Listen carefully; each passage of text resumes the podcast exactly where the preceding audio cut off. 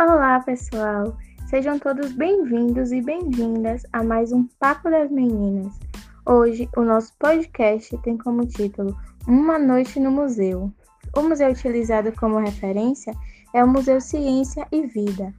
Esse podcast é uma iniciativa dos alunos da licenciatura em Biologia da Universidade Federal do Recôncavo da Bahia para o componente curricular Tópicos em Educação 2, ministrado pelo professor Neilton da Silva. Eu me chamo Andréa Silva, sou estudante do curso de licenciatura em Biologia na FRB e hoje teremos a participação da minha colega Manuela Barbosa, também estudante da FRB, cursando o bacharelado em Biologia. Nosso objetivo é voltado para a difusão de conhecimento museal. O Museu Ciência e Vida tem como desafio estimular nos visitantes diferentes sensações, despertando neles o gosto pela ciência e, por meio da interatividade, o público é instigado a buscar suas próprias descobertas científicas. Então, se você ficou curioso e adora descobertas, nos ouça até o final e compartilhe com seus amigos.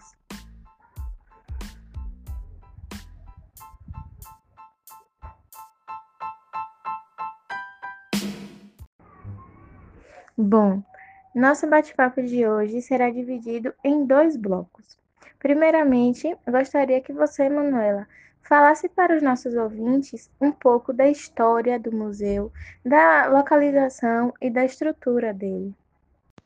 Olá, Andréia. Primeiramente, eu gostaria de agradecer né, pelo convite, dizer que é uma grande satisfação né, estar participando dessa entrevista e falando um pouco sobre a história né? O Museu Ciência e Vida, ele foi inaugurado em junho de 2010, sendo um marco né, na história de uma região que por muito tempo foi bastante negligenciada em relação às políticas estaduais de difusão da ciência e também da cultura. Né? Ele fica localizado no município de Duque de Caxias, na Baixada Fluminense, é, e o museu ele vem proporcionando à população local a oportunidade de ter novas experiências e ampliar seu conhecimento científico, né, através de vivências que priorizam a interatividade. Bom, Andréia, quanto à estrutura, o lugar como um todo foi muito bem projetado. Há uma equipe excelente por trás das exposições, de modo a torná-las muito mais atraentes né, para um público bastante diversificado.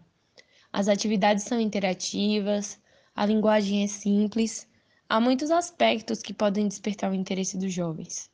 O planetário ele é bastante moderno, né? Tanto que ninguém diria que ele ficaria em Duque de Caxias e não nos Estados Unidos ou na Europa, né?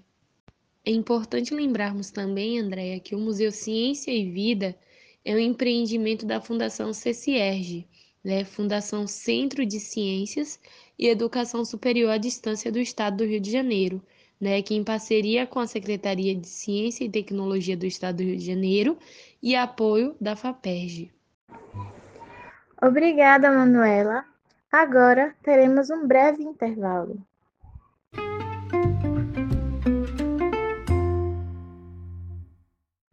Voltamos, pessoal.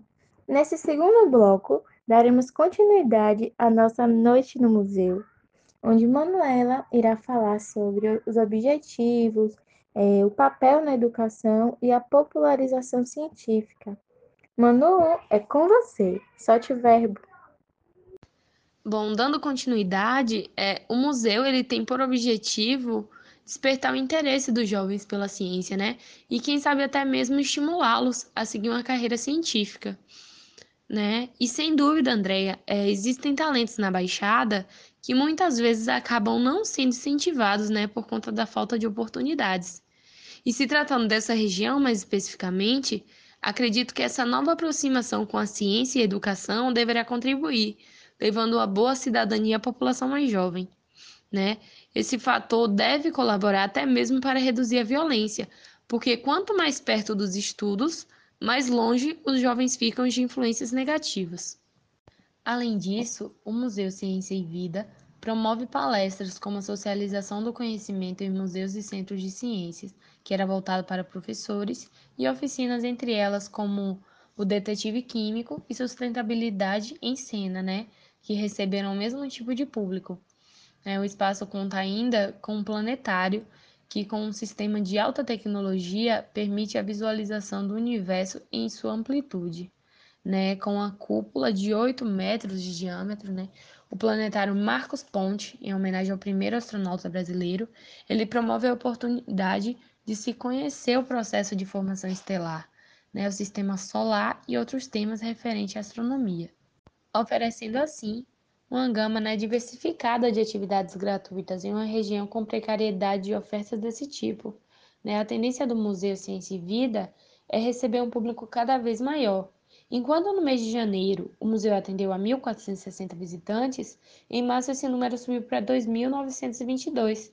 Desde a sua inauguração, o público total correspondeu a quase 60 mil visitantes.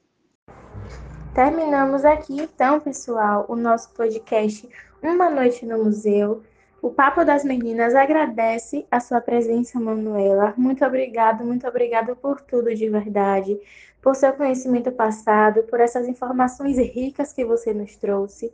Muito obrigado mesmo. De nada, Andréia. Eu que agradeço por esse convite, por esse bate-papo.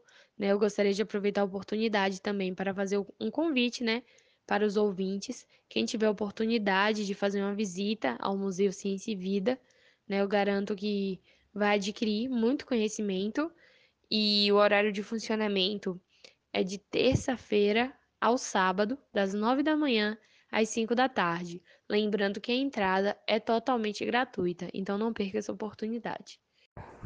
Assim como Manuela fez convite para vocês, eu também irei fazer agora. Você não conhece o Museu Ciência e Vida?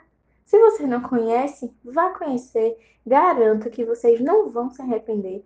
Eu já estou muito curiosa para conhecer. E se a desculpa é: ah, eu não moro no Rio de Janeiro, Andréa. Não precisa ir no Museu Ciência e Vida, se você não puder. Vá no museu mais próximo da sua casa, um museu na sua região, na sua cidade, na cidade vizinha. Eu garanto, só vai agregar conhecimento na vida de vocês. Muito obrigada.